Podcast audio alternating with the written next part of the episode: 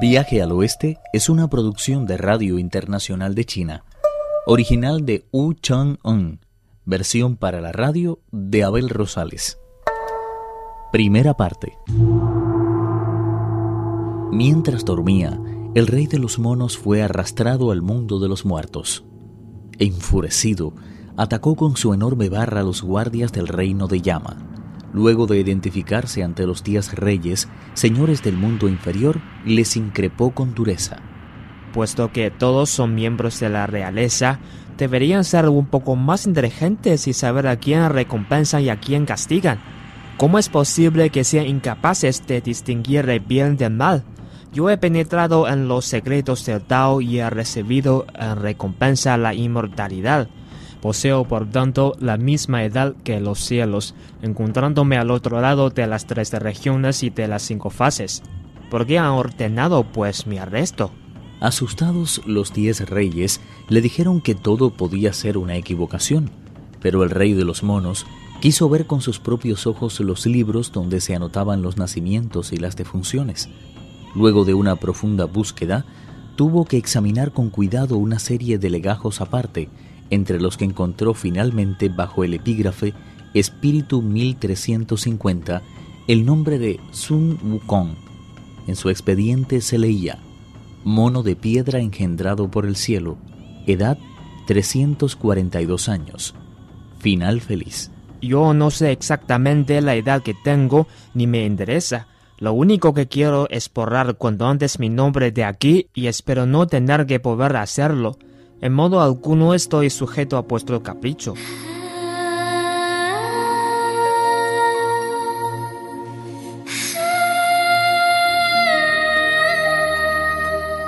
Agarrando su barra de hierro, abandonó la región de la oscuridad. Los diez reyes no se atrevieron a impedírselo ni osaron dirigirle otra vez la palabra consideraron más oportuno acudir directamente al palacio de la nube de Jade y consultar al rey sobre lo ocurrido. El rey de los monos estaba a punto de abandonar la ciudad cuando tropezó de pronto con unas zarzas y cayó lastimosamente al suelo. Eso hizo que se despertara al instante, dándose entonces cuenta de que todo había sido un sueño. Mientras se desperezaba, comentó a sus súbditos. He estado en el mismísimo Palacio de la Muerte y he encarado directamente a sus diez reyes. Les exigí que me dejaran examinar los legajos de los nacimientos y defunciones y taché todos nuestros nombres, así que no tiene ya ningún poder sobre nosotros. Todos estaban encantados de que sus nombres no figuraran ya en los registros de los diez reyes. En prueba de reconocimiento, ofrecieron un espléndido banquete a su esforzado hermano, de cuyo Fausto no hablaremos aquí. Lo haremos, por el contrario, del venerable sabio celeste, el emperador de Jade del dignísimo Deva, quien a los pocos días convocó audiencia pública en la sala del tesoro de la niebla divina, situada en pleno centro del palacio de nubes de los arcos de oro. Ao Kuan, rey dragón del océano oriental, acababa de llegar al palacio transparente y le solicitaba ser recibido inmediatamente para entregarle un informe urgente. Cuando el emperador celeste hubo concluido la lectura, se volvió hacia su súbdito y le ordenó Puede regresar a su océano con la seguridad de que mis generales se encargarán de arrestar cumplidamente al culpable. No había traspuesto la última de sus puertas el rey dragón cuando el alto comisario del mundo inferior llegó con otro informe. El Señor del Cielo lo leyó de cabo a rabo de un tirón. Puede regresar al mundo inferior. Le aseguro que mis generales detendrán a ese culpable y le darán su merecido. En cuanto se hubo marchado, el gran Deva convocó a su consejo de inmortales y les preguntó, ¿Sabe alguno de ustedes cuándo nació ese mono alborotador y en qué reencarnación comenzó su largo camino hacia la perfección? ¿Cómo es posible que haya llegado en tan poco tiempo a alcanzar un dominio semejante del gran arte? ¿Quién de mis generales está dispuesto a bajar a detenerle? El espíritu sempiterno del planeta Venus, postrándose rostro en tierra, dijo, Altísimo soberano, todos los seres de las tres regiones que disponen en sus cuerpos de nueve aperturas son capaces de alcanzar la inmortalidad a través del simple ejercicio. No es raro, por tanto, que ese mono lo haya logrado.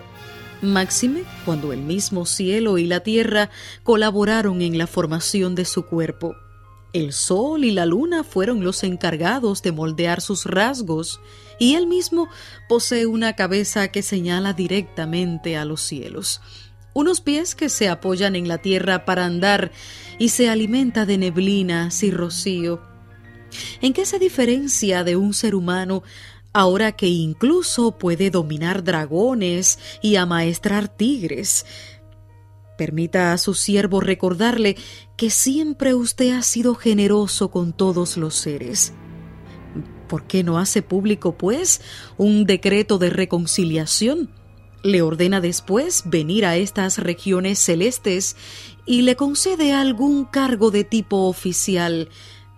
De esta forma, su nombre quedará consignado en el registro y podremos controlarle mejor.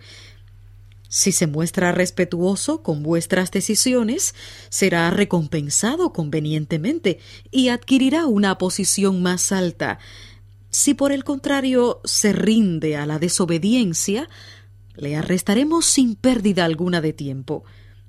De esta forma, nos ahorraremos, en primer lugar, una expedición militar y, en segundo, daremos entre nosotros la bienvenida a un inmortal con el decoro que merece. Complacido, el emperador de Jade se volvió a continuación al espíritu sideral de las canciones y le ordenó que redactara inmediatamente el decreto, nombrando acto seguido mensajero del mismo a la estrella de oro del planeta Venus.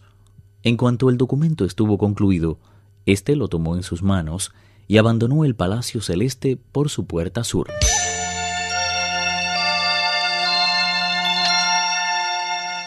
No le fue difícil a la estrella de oro del planeta Venus convencer al rey mono que le acompañara al palacio de Jade, el punto más alto del cielo, reservado a los inmortales de mayor rango, donde se encontró con la sorpresa de que su nombre había sido escrito en los incontables rollos de papel que cubrían las columnas de nubes.